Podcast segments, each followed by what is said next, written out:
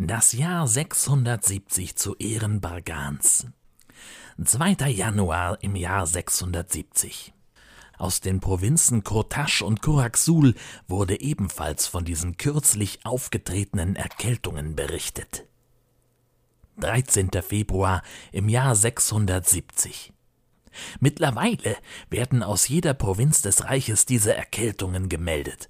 Um die Landesverteidigung weiterhin ohne Ausfälle gewährleisten zu können, wurden Hilfseinheiten aus nicht infizierbaren zum Verteidigen des Limes verlegt.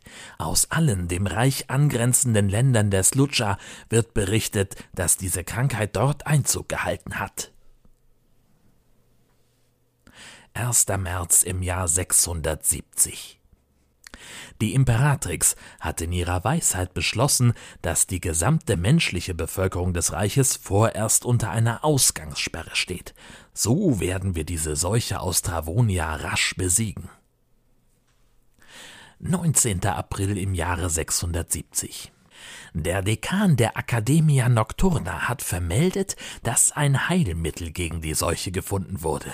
Gemeinsam mit den Alchemisten des Reiches wird an dessen Herstellung mit allen zur Verfügung stehenden Mitteln des Reiches gearbeitet.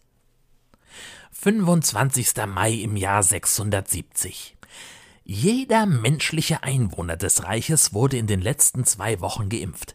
Bei Bagan. Was für eine unglaubliche Effizienz. Die Imperatrix hat die Ausgangssperren für Menschen im Reich zum 1. Juni aufgehoben. 23. Juni im Jahr 670. Die Imperatrix lässt verkünden, dass die travonische Seuche im gesamten Reich als ausgerottet bezeichnet werden kann.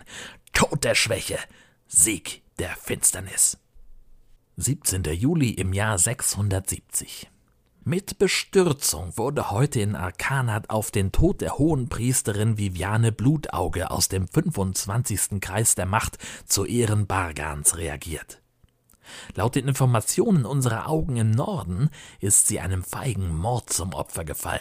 Im Zuge dieser Nachricht ist auch die kaltblütige Hinrichtung ihrer Nord bekannt geworden, die sie in ihren Lageberichten aus den Nordland-Clans immer die Roten Wölfe genannt hatte.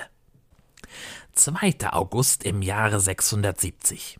Morotai Norun aus dem 74. Kreis der Macht wurde von der Imperatrix persönlich nach Arkanat beordert.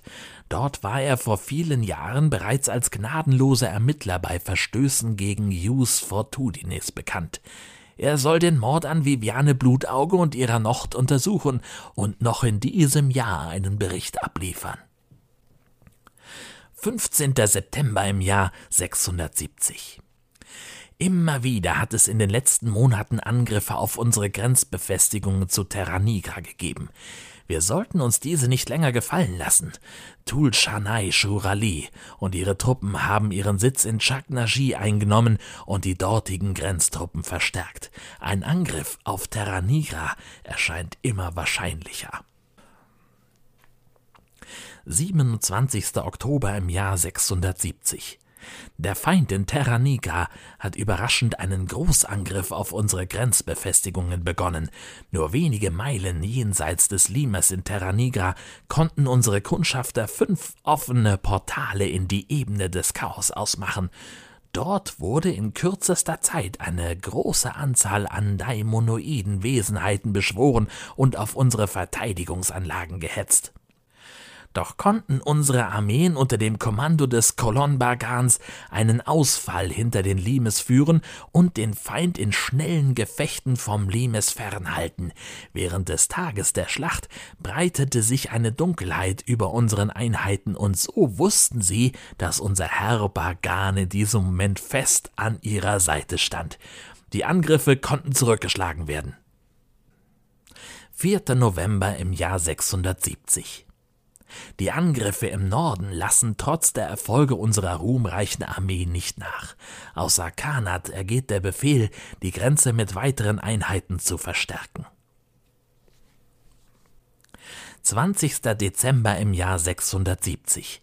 Der Mord an Vivane wurde von Morotai Norun als rechtens bestätigt.